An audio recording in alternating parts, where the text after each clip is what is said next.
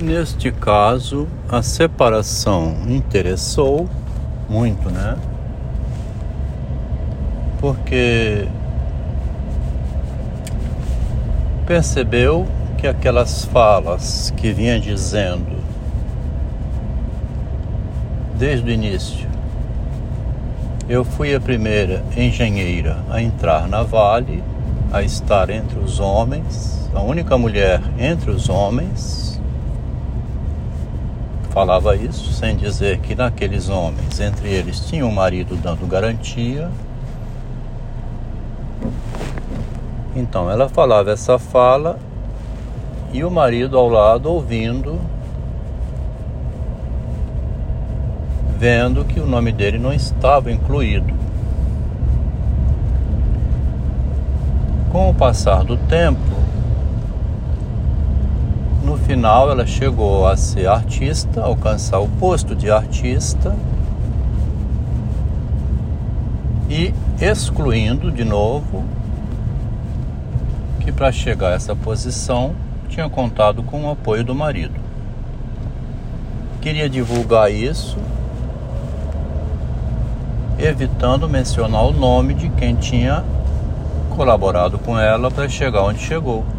Um orgulho pessoal, né?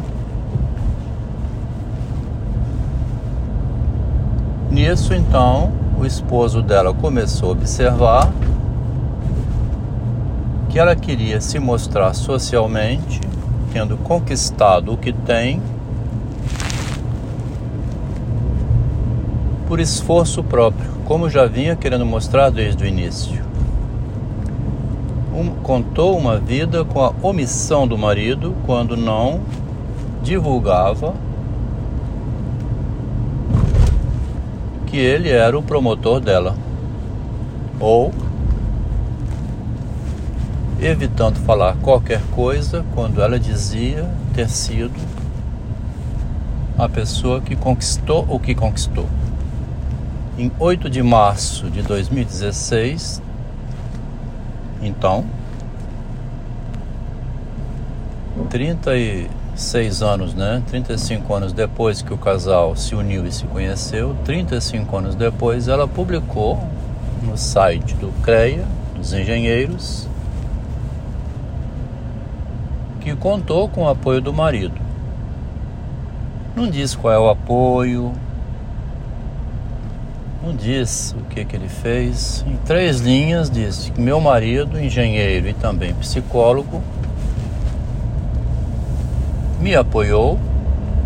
Sem a ajuda dele, não teria conseguido o que consegui.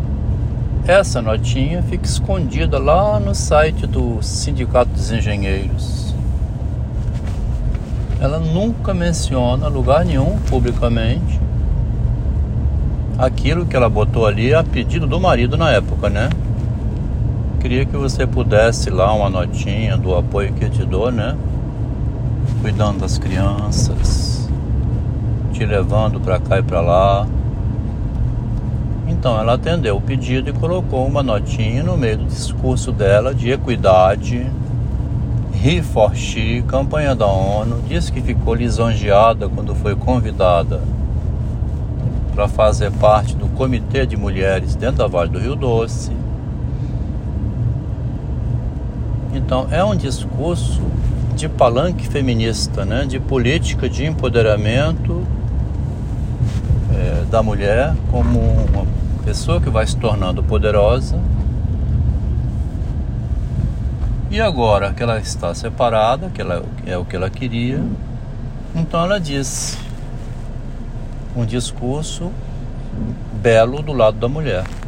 Que primeiro ela fez o patrimônio, ela vai dar palestra, assim, para as alunas de arte, né? Primeiro eu me dediquei a ter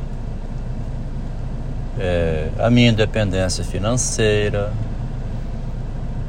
E esperei quando tivesse aposentada para vir a exercer a arte. Faz um discurso todo bonitinho. Não comenta nunca para as alunas que uma vida inteira desejou ser artista e não conseguia não se valorizava quanto artista. Nunca disse para as alunas de cerâmica, né, ou de arte, ou qualquer amiga, sentada na mesa tomando um vinho. Nunca em nenhum momento disse que iria ser consultora e que tinha um projeto construído com uma firma já com o nome chamada Suporte. Eu ia ser consultora depois de aposentada. Jamais estaria aqui praticando a arte em cerâmica. Nunca pensei isso. Já tinha abandonado isso há muito tempo. Assim como também abandonei a ideia de me tornar psicanalista. Pode ser que um dia eu volte. Um dia meu marido me deu o telefone de uma amiga minha lá da escola de psicanálise, onde ele atuava como instrutor. Ele começou a psicanálise por causa do convívio comigo. Jamais ele seria psicólogo ou interessado em psicanálise se não tivesse me conhecido. Ele foi estudar isso até para poder conviver comigo.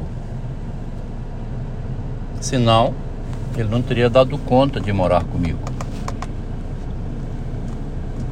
Teve uma época que eu fiz uma terapia de casal e dei um choque nele para ele também mudar um pouco. Ele mudou foi estudar psicologia e hoje é uma pessoa que escreve muito. Estuda bastante, foi pesquisar a psicologia da profundeza, a psicologia da corrupção, psicologia do golpe, a psicologia da manipulação, de como eu manipulei com ele, para eu chegar aonde cheguei ela nunca faz um discurso desse tipo, obviamente, né? A mulher não vai fazer isso, é sempre aquele discurso bonitinho, com florzinhas, tudo lindo e maravilhoso. Se estivesse convivendo com o marido dela, seria difícil sair mentindo publicamente. O homem é, tem dificuldade com a mentira, né? Por que, que o homem tem dificuldade com a mentira, com a falsidade? Porque a falsidade é perigosa. Se eu me aproximo de uma pessoa, pego dinheiro emprestado, se eu obtenho vantagens quando me aproximo dele por interesse e depois saio traindo a amizade, é um perigo. Pode ter alguma coisa aí que depois, né, é como está acontecendo aqui nesses relatos relatos de uma traição ao investimento feito na expectativa de que estava promovendo alguém para conviver junto na velhice. Então, quando você trai a confiança que alguém te deposita, aquilo não vai ficar de graça, né? Ou a pessoa vai enlouquecer, ou vai criar algum crime, vai uma doença, um câncer, né, morrer por dentro, ou ela vai falar botar para fora. Interessou a minha grande esposa, que morou comigo 40 anos a separação, porque então agora ela diz: Meu filho está indo muito bem em Curitiba. Estou surpresa de ver como ele está indo bem na arquitetura. E vou te falar uma coisa a mais: se não fosse o pai dele, ele não teria ido. Devo a ida do meu filho para Curitiba a uma atitude de coragem do pai dele de me fazer passar por megera diante de minha melhor amiga, onde eu tive que mudar de atitude. Eu quis impedir,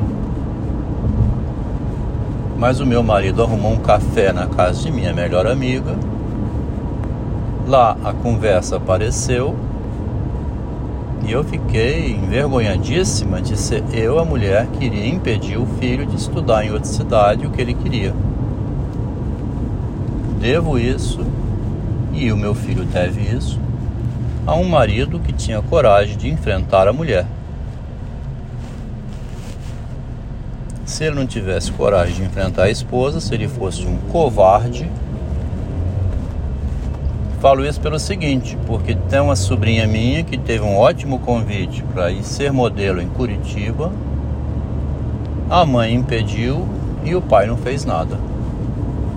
O pai ali não tinha poder nenhum, não tinha renda, era um pai acomodado não tinha coragem de enfrentar a esposa, deixava a esposa fazer o que quisesse com a filha.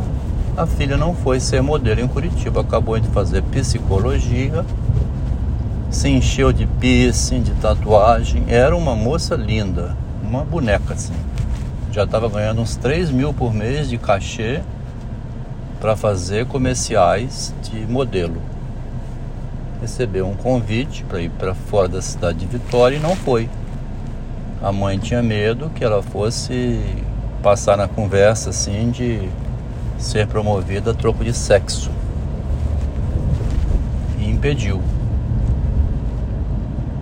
Isso é na família da minha irmã, mas na família minha não, que tinha um marido que dava cobertura e segurança para conseguir as coisas. Coisas que eu não conseguia sozinha, ele vinha me ajudar a eu conseguir, mesmo que fosse contra mim mesmo que me aborrecesse, depois eu via que era melhor para a família. Foi com esse homem que eu morei 40 anos. E que agora estamos separados. Ele faz os relatos e envia para outras pessoas saberem que ele não é aquele homem que eu publiquei num documento dizendo que ele é psicótico tinha, não, não era verdade tudo que estava escrito ali. Não é verdade que eu adquiri o apartamento de quatro quartos na Mata da Praia, onde eu moro, economizando 15% do meu salário, como eu escrevi. Eu adquiri aquele apartamento com o dinheiro que eu ganhei em Tóquio, quase um milhão de reais em valores de hoje, que eu comprei quando vim em 1994. Então meu marido narra, como é homem, né? Narra a verdade ao lado dele, do que ele entende, e divulga isso para as pessoas para se reerguer do chão onde eu joguei ele, né? Porque na separação eu tinha que ter um motivo como mulher. Eu precisava dizer alguma coisa para que as pessoas acreditassem como que você separou de um homem maravilhoso que te deu todo o apoio a vida inteira, bruto que ele fosse, desajeitado que ele fosse, ele é um homem que qualquer mulher queria ter. Então, para poder ter um motivo, ela disse que era psicótico, mas não era verdade não. Um homem extremamente corajoso, fazia coisas que a mulher não queria que fizesse e que depois ela avaliava como tendo sido vantajoso até para ela mesma. Esse esclarecimento que ele está fazendo agora, por exemplo, nesse texto, com este áudio, também é útil nesse sentido, para valorizar um pouco o homem, valorizar o pai dele, dos filhos que eu tenho com ele, os irmãos e amigos que ficam sabendo que a mulher também não pode viver sem mentir, né? Nana Caymmi, can... é, cantou isso. Como você quer que uma mulher vai viver sem mentir? Então, hoje nós estamos separados. Eu falo bonitinho como deve falar uma mulher, para ficar lindo, né? Belo na fotografia e ele fala como costuma falar um homem. Um homem fala mais despojado, né? Ele fala mais o real como é, mais cru um pouco. A mulher não pode fazer isso, né? A mulher tem que ser sempre é, aquele jeito que é a mulher, que todo mundo sabe. Então a gente separado agora ficava constrangedor eu ter que ficar sempre ao falar as coisas, incluindo o nome dele. Eu quero parecer uma mulher independente. Mesmo que ele fale outra coisa, eu falo. Eu sempre fiz tudo sozinho, por minha conta. Não vou dizer aqui que foi ele que me ajudou a conquistar superar a minha dificuldade e me tornar artista. Por que, que eu vou falar isso?